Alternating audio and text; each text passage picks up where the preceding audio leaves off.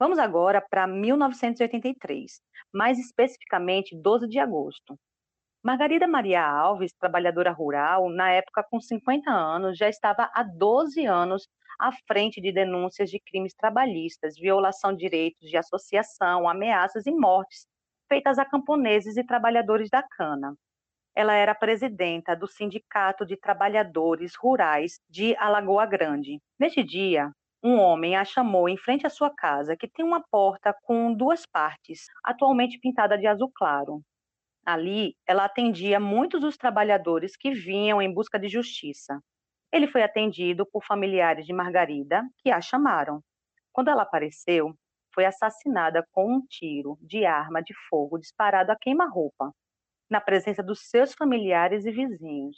Sem esconder o rosto, o assassino colocava fim na vida dessa importante liderança que lutou pelos direitos dos trabalhadores rurais arduamente Margarida, segundo o relatório da Comissão da Verdade no Campo, chegou a contribuir com a abertura de pelo menos 73 reclamações trabalhistas contra proprietários rurais produtores de cana-de-açúcar, nos engenhos e nas fábricas locais.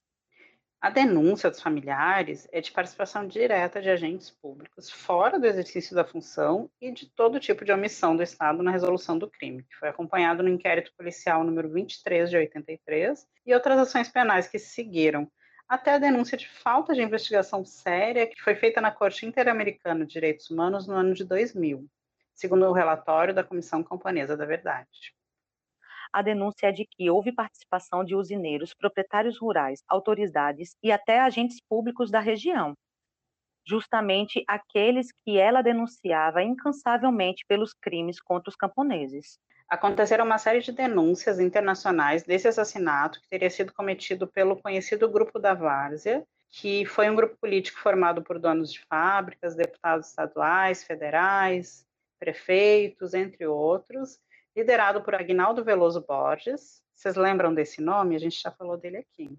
Pois é, é o mesmo que foi condenado pelo assassinato de João Pedro Teixeira. A sua família segue a linhagem de políticos paraibanos de renome até hoje. Ele era proprietário da única fábrica do município de Alagoa Grande. Dois anos após a morte de Margarida, Severino Carneiro de Araújo, um dos acusados do crime, foi assassinado supostamente como queima de arquivo. As ameaças a Margarida eram frequentes, que ela comunicava às autoridades, companheiros e imprensa.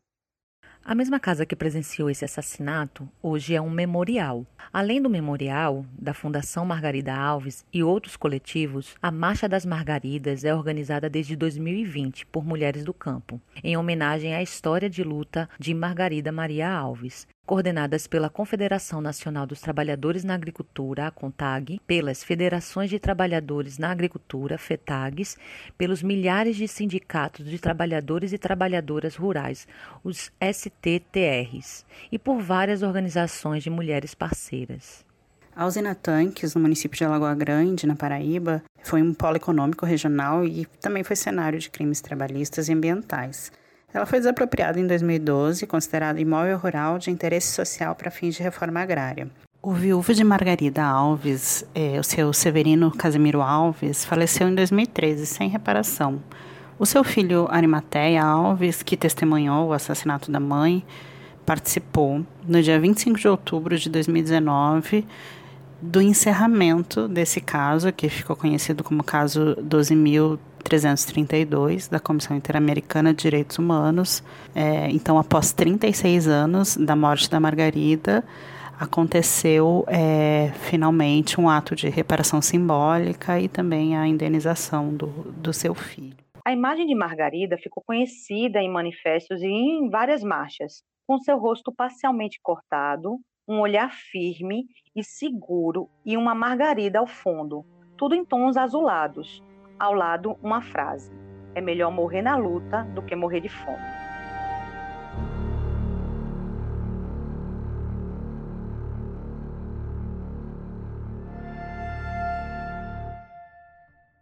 É, quando se pensa em reparação, é preciso ser dito que houve alguns esforços, né, principalmente no governo Dilma, de fazer cumprir né, essa memória, a memória, a justiça e a verdade. Você vê isso na Comissão da Verdade, que foi instaurada em 2012, mas um pouco antes disso, com o assassinato da Dorothy Sten, eh, foi oferecida uma denúncia na Corte Interamericana de Direitos Humanos de que o Brasil era um dos países que mais matava defensoras e defensores de direitos humanos. E por esse motivo, foi instalado um programa de proteção aos defensores de direitos humanos, eu passei de 2012 a 2014 trabalhando nesse programa, em que a gente fazia essa defesa, né? A gente ia em loco para observar militantes políticos que estavam em situação de ameaça exatamente pela defesa das suas militâncias.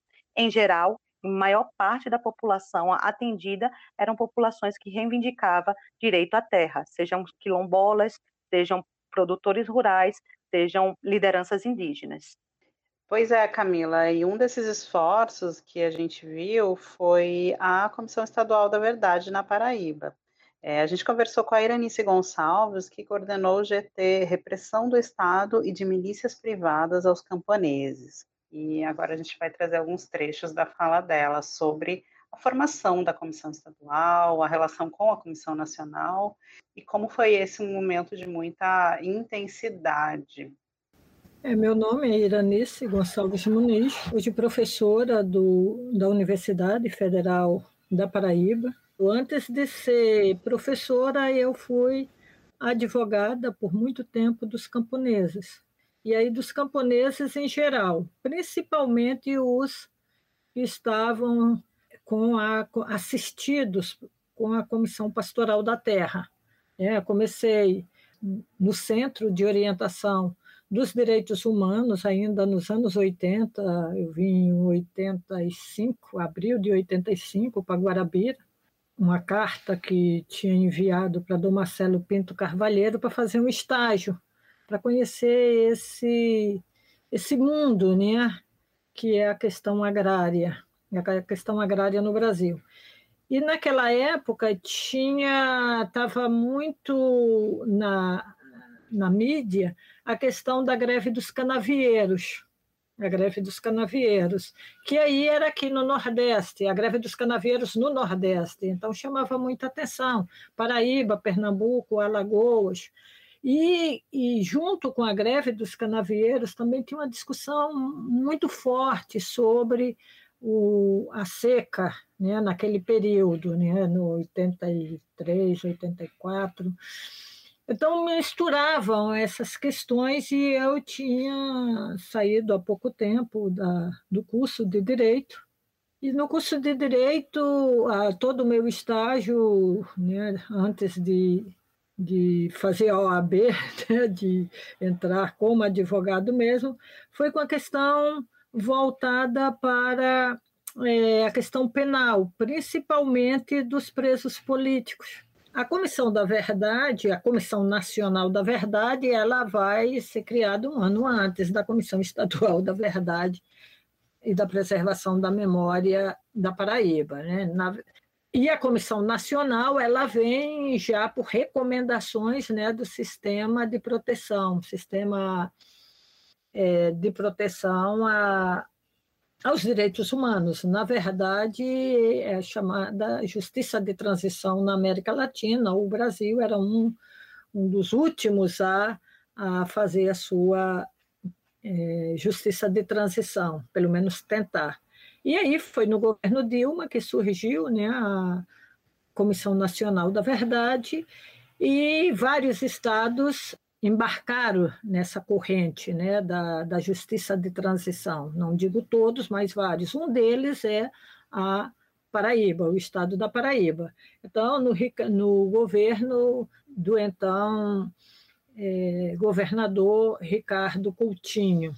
Então, a, o, o decreto, né, ela vai ser criada aí, vocês já têm o relatório, que vai ser em outubro de 2012, né? e a instalação vai acontecer em março, precisamente no dia 11 de março de 2013. Foi, agora, antes de, de falar sobre a Comissão da Verdade em si, dos grupos de pesquisa, tem uma, um fato curioso e importante, inclusive para a democracia e os trabalhos, escolher pessoas que realmente tivessem é, esse perfil, se deu aqui na Paraíba. Então, o que se fez? É, é, o governador ele ouviu as as ONGs, né, as associações, sindicatos, ONGs, que indicasse pessoas então, eu fui uma das que, que constou na lista, justamente porque eu fui indicada pela Comissão Pastoral da Terra, já que eu fui advogada há muito tempo dos, dos camponeses aqui na Paraíba e ligada né, diretamente à Comissão Pastoral da Terra. Quando se fala das vítimas diretas, aí, exemplo, que aí eu vou abrir um espaço para falar deles a Elizabeth Teixeira, ela foi vítima direta da, da ditadura militar, ela caiu na clandestinidade. Só que ela caindo na clandestinidade, ela teve que deixar para trás dez filhos, porque uma já tinha é, suicidado. Ela deixou para trás o, o, contato direto com dez filhos. Eu digo contato direto porque ela já sabia que um dos filhos dela, o Isaac, estava estudando em Cuba, porque ele foi aos 14 anos. Então aí ela, ela já sabia. Mas ela deixou filhos, ela deixou filhos de dois anos, bebês ainda. E essa e essa esse bebê ou essa menina de cinco anos, de sete anos, de oito anos, o menino de dez anos, ele é vítima direta. Então, eu acho que amplia o, link, o, o leque do que é a interpretação do que é vítima direta. Né? Porque não pode dizer que uma mãe que é retirada né, da sua casa, dos seus filhos, que tem filho ainda bebê, e vários outros ainda na primeira infância. Essas crianças que já tinham, o pai já tinha sido assassinado pela questão da luta pela terra. Se considerar que é indireta, não é indireta, é diretamente. Então, acho que esse foi um dos. Vejo um avanço na reflexão da, do que é vítima direta. Eu dou exemplo da família de Elizabeth Teixeira, mas poderia dar exemplo também da família de Pedro Fazendeiro. Os filhos de Pedro Fazendeiro não puderam estudar na escola pública logo no início, ok? Porque não, não, os colégios públicos não aceitavam eles como com matrícula. Isso pode-se dizer que é vítima indireta? Não é atingido diretamente. Então, essa é uma reflexão que não se questionava antes, quando falavam né, dos desaparecidos políticos, do, do, da vida na clandestinidade. Uma coisa é a vida na clandestinidade que você leva a criança junta. Outra coisa é vida na, na clandestinidade, que essa criança ela foi aqui utilizar a palavra leiloada, entre aspas, que é uma expressão que uma das filhas de Elizabeth Teixeira diz. Nós fomos leiloados em uma calçada. Quem fica com quem? É familiar, mas não conheciam os familiares. Uma criança de seis, sete anos que decide na calçada com quem ela vai ficar, porque a mãe não está, então, não pode ser considerado de vítima indireta. É essa reflexão que eu faço. Isso sempre me angustiava falar de vítima direta e indireta. Não, e a comissão da verdade, ouvindo e sentindo, né? porque aí você ouve os filhos falarem. Nós ouvimos os filhos da Elizabeth, os que estão vivos, todos falaram, à exceção de um, que não falou direto na comissão, mas falou nos, como é que é? Para mim, inclusive, tem algumas falas deles nos bastidores, mas não autorizou publicar, então quando não autoriza, não autoriza. Não é não.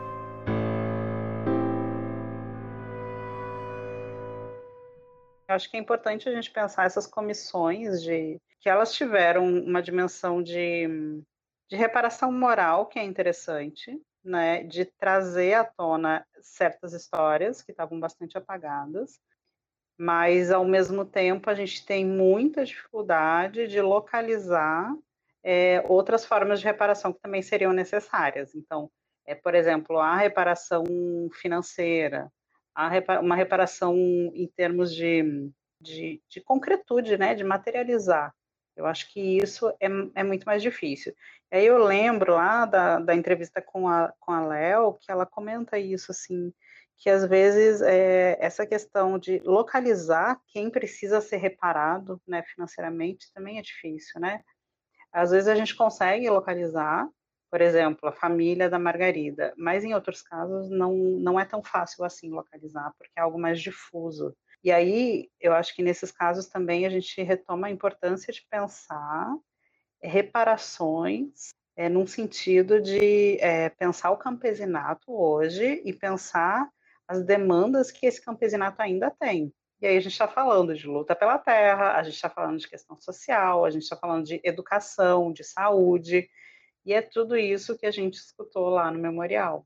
Né? Então é uma luta que permanece viva, é, e aí a gente pensa em reparação no sentido de que ainda existe aquilo que as pessoas lutavam lá nos anos 50 ou antes disso, ainda permanece vivo de certo modo, né? Porque ainda nós temos um, um, uma concentração de terras muito grande, nós temos injustiças que seguem acontecendo, que é o caso de Barra de Antas neste momento atual, que a comunidade está é, sofrendo um processo de, de tentativa de retirada deles em função de uma barragem, né? Então, cadê essa reparação? essa reparação ela não é só localizada em uma pessoa, ela é muito mais ampla e ela é muito importante também, né? A, a gente repensar a história, a gente repensar e valorizar as figuras como João Pedro, como a Margarida e como muitos outros é necessário, mas também é necessário que tenha um retorno para as famílias hoje que estão em busca de terra, em busca de, de direitos básicos, né? Educação, alimentação, saúde. E isso ainda não tem. É fato, né? Assim, tem essa coisa de o debate sobre memória, às vezes ele é, é interessante, mas a gente não pode perder o fio da meada, sabe? É. Memória hoje, memória agora.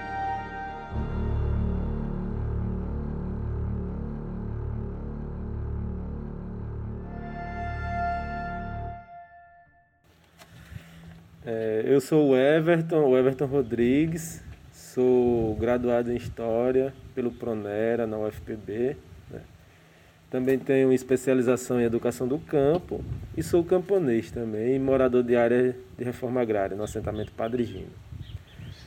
É, e hoje a gente está aqui no Memorial das Ligas e Lutas Camponesas, que é a continuidade da luta camponesa e também da história de uma comunidade que toda uma vida foi negada, foi empobrecida, que é a comunidade tradicional de Barra de Antas. E isso, relatar essa, essa continuidade da história da comunidade é muito importante pelo vínculo que a gente tem com a comunidade, né? pela história que também é da comunidade. A gente tem o hábito de dizer que a história do Brasil é negada a história dos camponeses da mesma forma que é negada a existência da comunidade de Barra de Antas. E a gente está aqui para tentar dizer assim, não, a história dos camponeses a história do povo, ela tem que ser contada nos livros de história. Né? Ela tem que ser contada, vivenciada, e a gente está aqui para resistir e dizer também que existe. Né? Aí o Memorial das Ligas Lutas Camponesas, hoje a gente está, como é que eu posso dizer, numa articulação bem maior do que a gente já imaginava ter. Né? A exemplo, hoje a gente faz parte de uma coalizão internacional de sítios de consciência, com sede na África do Sul e com sede no, em Nova York, nos Estados Unidos. Aí também entramos numa rede é, latino-americana e caribenha de sítios de memória, que é a RESLAC, né, que é uma rede que atua também com sítios de consciência, direitos humanos. Né, e assim, um detalhe é que a gente é a única instituição camponesa e que trabalha com temas sobre agroecologia, é, direitos humanos, meio ambiente, que está inserido nessas, nessas instituições. E também somos fundadores da, do, da Rebralum, né, que é uma rede de lugares de memória no Brasil. E, outro, outra e outras instituições que a gente está envolvido aqui, tipo o Conselho Nacional, o Conselho de Desenvolvimento Rural Sustentável, a, o Comitê Estadual de Educação do Campo, né? a rede de educadores de museu. Assim, a gente está envolvido em vários, vários locais. Né? Dizer que o memorial hoje existe assim pela, pela vontade de memória dos camponeses. E, e frisando a história da CPT, que foi da Comissão Pastoral da Terra, do MST, que foi através dele que esse movimento para a construção de um lugar de memória que conta a história de João Pedro Teixeira, é, Alfredo Nascimento, Negro Fuba, Pedro Fazendeiro, ela viesse a, a ser mais contada, né? viesse a ser representada de um lugar que foi negado, na verdade. E o memorial hoje ele está nesse trabalho com agroecologia, né? Acho que é bom, é bom frisar isso porque o, o ano de 2019 a gente concluiu uma série de tecnologias sociais na ideia de dizer assim, é possível viver no campo, né? E só é preciso a gente ter, ter políticas públicas e tecnologias que potencializem, né? Que façam com que as pessoas tenham vontade de viver do campo, não de querer sair do campo. Aí é onde a gente está discutindo sobre projetos de vida no campo mesmo. E um outro projeto que a gente conseguiu aprovar também foi um fundo de apoio, né, que é através da coalizão, que é a estruturação do plano museológico. Né? que é uma ferramenta que vai nos direcionar a, aos trabalhos do memorial, né? na área museal, na área de justiça e transição, na área de educação e cultura. Né? Tem vários programas que dentro do plano museológico a gente está construindo. Né? E até nesse momento assim a gente está debatendo agora o programa de é, educação e cultura né? do, do, do memorial. Aí um outro projeto que a gente conseguiu ter acesso foi através do Estado, o Pronatec por exemplo, a gente vai oferecer um curso de agricultura orgânica. Aqui é os agricultores que são envolvidos na área coletiva de produção de alimentos, né, que é sua maioria são moradores da comunidade, né, e sua maioria são antigos ou atuais ainda que permanecem lutando, acampados do acampamento que teve aqui vizinho à comunidade. É, e um outra, um, assim, construímos uma parceria com a Prefeitura Municipal de Sapé, né, no qual a gente apresentou uma proposta de trabalho, ele aí conseguimos assinar um termo de cooperação junto à Prefeitura, no qual ele vai ceder sobre alguns projetos que a gente está propondo enquanto memorial. É, ressaltar também que o ano de 2020, 2021 já, através da deputada Estela Isabel, a gente conseguiu o termo de utilidade pública é algo que é muito importante para a gente porque é o reconhecimento desse espaço. É algo que a gente vem lutando há muito tempo é para ser reconhecido. Ser reconhecido enquanto espaço de memória, enquanto espaço de existência, de resistência, de luta. E também a gente conseguiu o termo de utilidade pública municipal, né? através do vereador David Matias, que ele também entendeu a importância desse espaço. E uma coisa que para a gente está sendo muito desafiador e também é muito importante ressaltar foi a, através do deputado federal Frei Anastácio. Né? E, através dessas emendas parlamentares, ele destinou uma emenda ao memorial, que essa emenda vai ser para restauro, requalificação dos trabalhos do memorial. Né? Assim, a gente acredita que o dinheiro não vai dar, não sei se é importante falar de valores, mas assim, foram 314 mil reais, né? E para restaurar esse espaço, um patrimônio público, né, um patrimônio social, um patrimônio de história e um patrimônio brasileiro, né? que é essa casa onde viveu João Pedro e Elizabeth Teixeira e seus, e seus filhos. Né? E dizer também que foi aqui, nesse espaço, que é na comunidade Barra de Anta, onde surgiu a ideia de se construir as ligas camponesas de sapé. Né? Que, quando a gente fala de ligas, a gente está falando de associações de trabalhadores. Né? E o diálogo, a articulação surgiu nessa casa. Surgiu nessa casa que fica localizada na comunidade Barra de Antas. Isso para a gente é muito importante, né? A gente não está falando só preservar esse lugar. A gente está falando em contar a história, em fazer que as novas gerações compreendam a importância desse espaço, em fazer que os camponeses se reconheçam, tenham identidade, né? Se identifiquem com o lugar. E me parece que, que o que é necessário e extremamente importante é que a gente lute tanto pela criação, mas também pela manutenção de espaços de, de memória das lutas e das ligas camponesas que já foram estão já foram construídos aqui na, na Paraíba. Essa que vocês vão escutar é a professora Patrícia Ramiro. Ela é professora do Departamento de Ciências Sociais na UFPB e ela é referência em estudos em assentamentos. É, me refiro aqui, obviamente, ao Memorial das Ligas Camponesas, que tem um trabalho importantíssimo né, na valorização e no resguardo dessa memória. Um, um, papel educacional extremamente importante, através de articulação, por exemplo, com as escolas do município.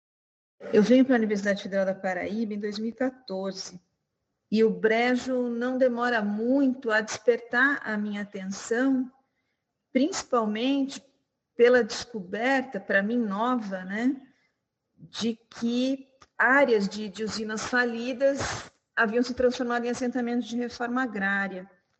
E o impacto que tem a falência de uma usina para toda uma estrutura social que é construída principalmente em torno dessa usina. Então, reconfigurações vão acontecer de maneira bastante abrupta e vão influenciar todas as categorias sociais, né? Não apenas os de baixo, mas também a, a elite agrária que dependia da usina para vender a produção canavieira ou que arrendavam mesmo suas terras para que a usina pudesse plantar cana. Então, é todo um universo que precisa ser repensado, refeito, que vai chamar a minha atenção como pesquisadora.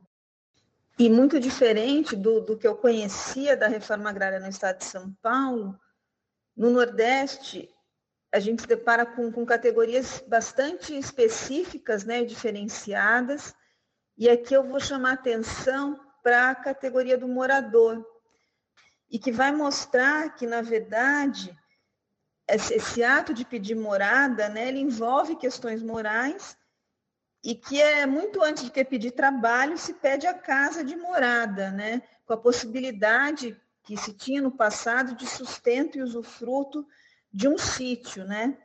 Então essa relação estabelecida na condição de morada, onde a contrapartida da casa era o trabalho, e é preciso deixar claro que era um trabalho árduo, intermitente e, e sem direitos, né? E a Frânio Garcia Júnior mostra bem isso, que a pessoa que se submete a essa situação, a essa condição de morador, ela precisa de fato estar numa posição bastante desfavorável e necessitada para que ela se submeta também a essas relações. Mas e é importante mostrar que para que isso consiga se, se reproduzir desse jeito, ocorria o que o Afrânio Garcia Júnior vai chamar de dominação personalizada, né? Então, existia uma relação que envolvia relações extremamente personalizadas entre os senhores de engenho e os moradores. Era essa ideia de que o senhor de engenho era visto quase como um pai, né? E nesse sentido é bom lembrar que um pai não é só aquele que estende a mão no momento de necessidade, né? Mas é também aquele que, que era capaz de bater, de se valer de violências para fazer com que a obediência acontecesse. Ser um bom trabalhador, por exemplo, não era uma condição suficiente para ser reconhecido como bom morador. É, o bom morador é aquele que é capaz de ser fiel e submeter as ordens, por mais arbitrárias que fossem, dos senhores de engenho.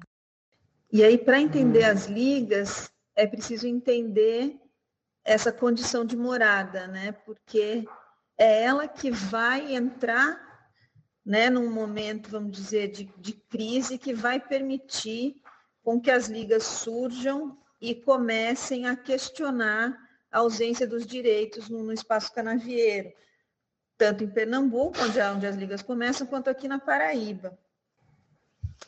E nesse sentido, são as ligas camponesas, né, que vão concretizar essas mudanças nesse universo canavieiro no Nordeste, através da, da ideia e da, da articulação para que os trabalhadores criassem, na verdade, coragem, né, para enfrentar os seus patrões, exigirem o pagamento dos seus direitos trabalhistas e injustiças cometidas, por exemplo, através do sistema do cambão. E eu queria chamar a atenção aqui de como é um processo difícil, porque são coisas que estão introjetadas né, nas mentes dos trabalhadores que precisam ser transformadas. Nesse sentido, o Francisco Julião, advogado das ligas, ele ciente de que esse processo era o mais difícil, na verdade, ele, ele escreve que ele costumava chamar a maior quantidade possível de trabalhadores para ir assistir uma audiência trabalhista que ele estaria colocando na justiça.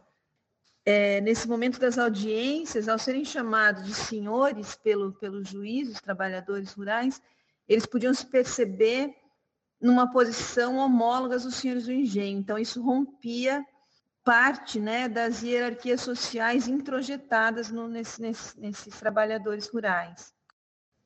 Uma das coisas que, que a gente tem pesquisado bastante na região do Brejo é a questão da reforma agrária em terras que pertenciam no passado à usina. Nesse caso, a usina Santa Maria, que tinha sede ali no município de Areia. E em 92 ela, ela falha de vez e deixa milhares de trabalhadores a esmo sem receberem as devidas indenizações e pagamentos.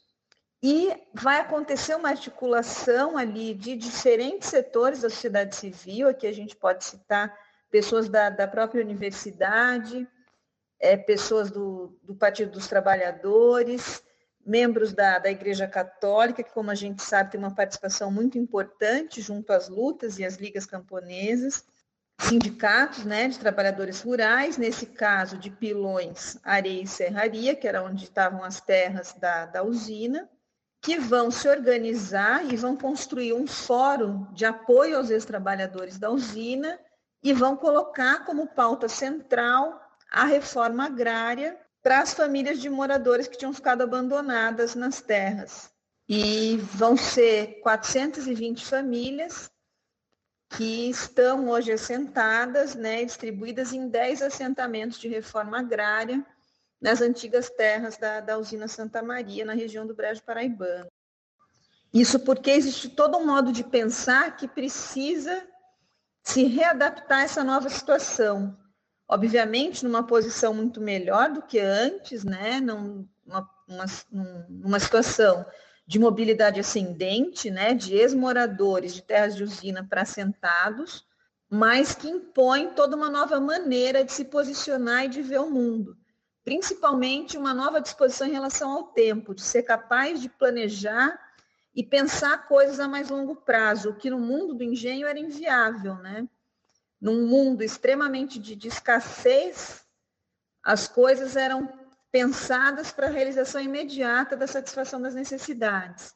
Nesse novo mundo, é preciso lidar com uma outra percepção de tempo que não é tão simples para essas pessoas, que implica, por exemplo, na questão do uso de créditos de financiamentos vinculados ao programa da, da agricultura familiar, do PRONAF, e tudo isso é preciso ser aprendido ainda para se consolidar. Mas, obviamente, a conquista da terra é extremamente valiosa para que se deem as mínimas condições de que isso seja alcançado. E agora, neste governo que, que estimula a violência, em que a terra retoma uma posição muito central para a manutenção das elites agrárias, para se pensar a importância dessa reforma agrária, não precisa ir muito longe. Basta a gente acompanhar as notícias da extrema violência que vem ocorrendo, por exemplo, na zona da Mata Sul de Pernambuco, justamente em áreas de usinas que também faliram na década de 90, mas onde não houve uma mobilização capaz de desapropriar essas terras naquele momento. E agora a gente vê de inseticidas sendo jogados sobre as comunidades, por exemplo, ali no município, na região do município de Jaqueira, é, crimes, né, assassinatos ocorrendo em terras de usinas falidas que, infelizmente, não viraram assentamentos de reforma agrária. E mais uma política de desarticulação e uma tentativa clara de retrocesso das alterações fundiárias decorrentes da restribuição de terra via reforma agrária, está na própria política de titulação do, dos assentados que esse governo atual tem empreendido de maneira bastante forte e com apoio, inclusive, de órgãos estatais de, de reforma agrária, como é o caso do Estado de São Paulo. É preciso pensar que essa titulação, por mais que reconheça um direito à propriedade para essas pessoas, ela vem acompanhada de um desmonte das políticas públicas que foram criadas justamente para tentar garantir o mínimo de condições dessas pessoas ficarem nessas terras com, com, com, certa qualidade de vida.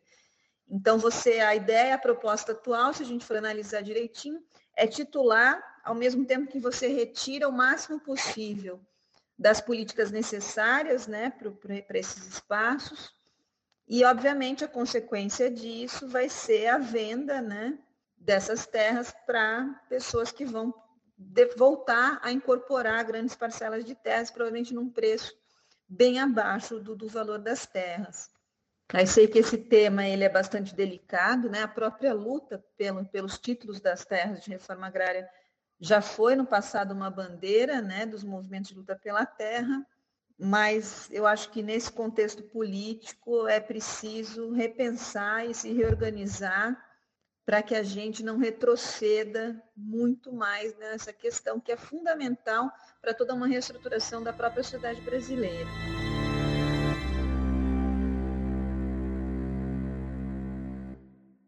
Ao longo desses meses, entre idas e vindas, ausências, lacunas e muita vontade de fazer acontecer, tentamos buscar exatamente essa memória, não como forma de reparar, mas para demarcar as lutas camponesas como centrais para os desdobramentos que vemos até hoje nas principais disputas territoriais na Paraíba e no Brasil.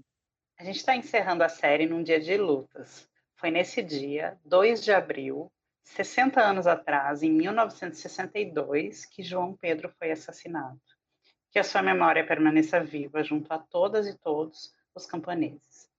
Nosso agradecimento aos entrevistados e às entrevistadas e a quem ajudou a construir essa série.